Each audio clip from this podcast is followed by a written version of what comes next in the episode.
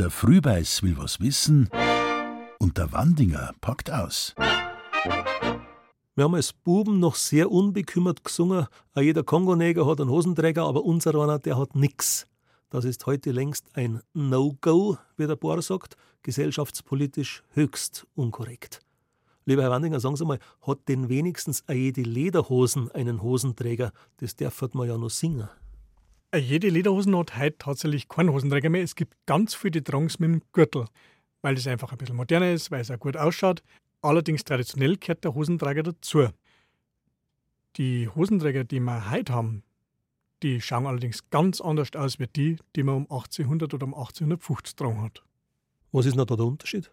Der Unterschied ist in der Form und im Material zum Singen. Wenn wir um 1800 oder 1820 noch Hosenträger haben aus Stoff, mit denen die Hosen gehalten wird, dann sieht man die Hosenträger, weil sie über der Westen getragen worden sind.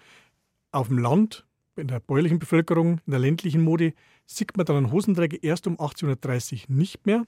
Dann wandert er unter die Weste und interessanterweise wird er aber immer noch unglaublich schön ausgestaltet. Da muss man sich die Hosenträger bunt und farbig vorstellen, bestickte Straminstreifen und zwar sieht man da drauf von Rosen über Liebesszenen bis hin zu Jagdszenen alles. Der Hosenträger ist 1830, teilweise bis 1900, als bestickter Hosenträger sozusagen das Dessous des Mannes. Man sieht es nicht, aber es ist trotzdem schön. Und wie ist der Hosenträger nachher ledern geworden, wie er heute ist? Lederne Hosenträger gibt es auch schon sehr, sehr lang. Allerdings der typische Hosenträger aus Leder mit einem Querstich, so wie man heute kennt, und vielleicht noch mit dem bayerischen Wappen in der Mitte drauf, den gibt es erst relativ spät. Der entwickelt sich schon langsam in die Gebirgstrachtenerhaltungsvereine. Und erst nach dem Zweiten Weltkrieg wird es aber typisch, dass man das bayerische Wappen draufstickt weil davor ist zum Beispiel die Trachtensache ja gesellschaftspolitisch überhaupt noch nicht anerkannt gewesen. Und staatstragend wird die Trachtensache überhaupt erst nach 1960, 1970. Da hat man dann erst Heimat, Tradition, CSU, alles miteinander vermischt. Historisch ist das nicht so.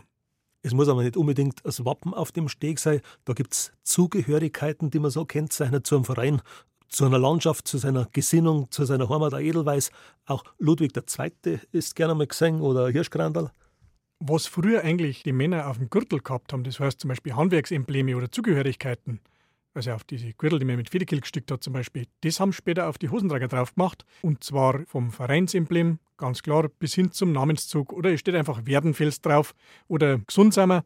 Das ist eine Entwicklung, die haben wir in der Zeit um 1900 und die gibt es bis heute wobei wir mittlerweile eher wieder zurückhaltendere Geschichten haben. Aber Hosentrager um 1910, 20 im Werdenfelser Land, die sind teilweise grellrot, gelb gestickt, mit Glasperlen drauf und mit violette Bandel eingefasst.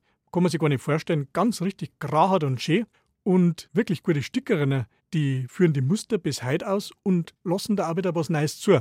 Das heißt, wir haben da auch wieder die einen, die sagen, ah, der muss genau so ausschauen, die anderen, die sagen, Schmarrn, schaut sich mal die alten Hosenträger an, die waren viel interessanter wie die heutigen. Und da entwickelt sich wieder auch Neues. Der einzige Unterschied ist, dass man die Hosenträger meistens nicht mehr so fein stickt, wie es früher gestickt waren. Gibt es Gummihosenträger eigentlich auch noch? Ich habe als Bauer gehabt. Der Gummihosenträger hat natürlich absolutes Revival gehabt, vor einigen Jahren schon, ist auch jetzt wieder da und ganz, ganz tolle Qualitäten. Das Schöne am Gummihosenträger ist ja, man kann zu alle möglichen Hosen kombinieren. Bei der Lederhosen, ja klar, da gehört natürlich ein Westen drüber, allerdings eine lange Lederhosen mit einem festen Träger, das ist nicht angenehm. Da wird auch der Gummihosenträger ganz bewusst eingesetzt und das ist früher auch schon so gemacht worden. Lieber Herr Wandinger, besten Dank für die Einblicke.